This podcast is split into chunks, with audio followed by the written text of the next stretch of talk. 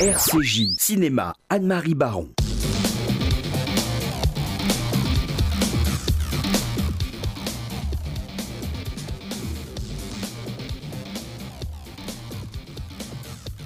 Anne-Marie, bonjour. Bonjour Paul. Nous vous écoutons. On se souvient de Blade Runner de Ridley Scott, ce film culte inspiré du roman de Philip K. Dick Les androïdes rêvent-ils de moutons électriques? Il raconte la lutte entre des androïdes appelés replicants et les Blade Runners chargés de les éliminer. Harrison Ford incarnait en 1982 Rick Deckard, un de ces chasseurs de réplicantes retirés de la vie active mais rappelé pour la mission spéciale de retirer des spécimens particulièrement dangereux qui tuent le président de l'entreprise.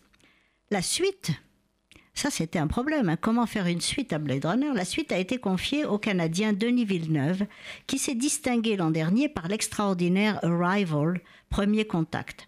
Avec Blade Runner 2049, il repousse la date d'anticipation encore non atteinte du film de Ridley Scott, puisqu'on passe donc de 2019 à 2049, et il relève un défi personnel, celui de réaliser un sequel capable de continuer sans plagier, de prendre la suite avec de nouvelles idées sans empiéter sur l'œuvre culte qu'il cite avec vénération et humilité.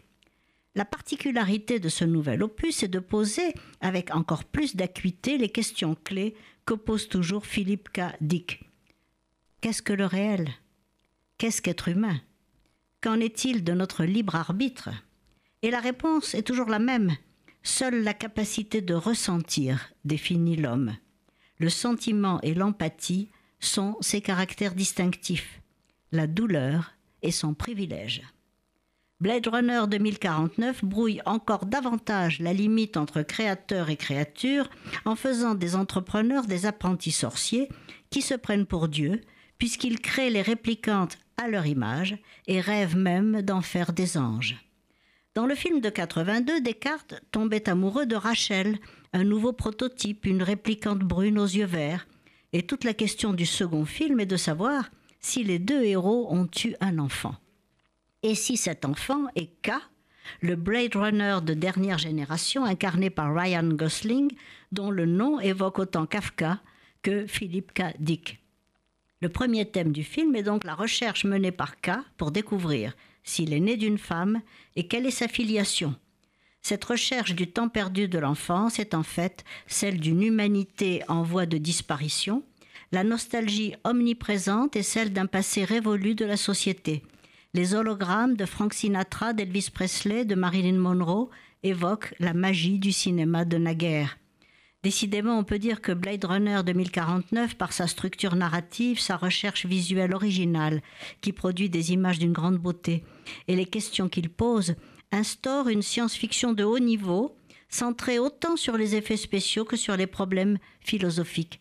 L'inquiétante étrangeté et le malaise que laisse subsister ce film qui nous habite en font déjà un classique du genre. Merci Anne-Marie. Allez, les pop-corn et les esquimaux arrivent tout de suite, la bande-annonce.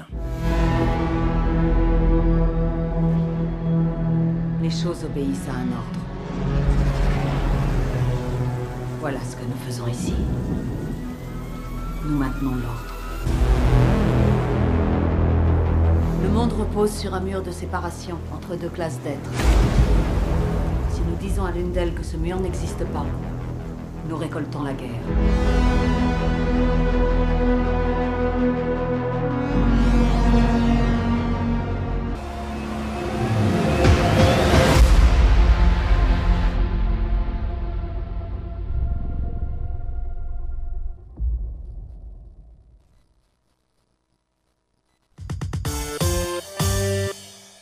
RCJ. Attention, information de dernière minute. Liquidation de stock chez Salon Contemporain. Route de Daumont, Val des Envilles, 95 460, face à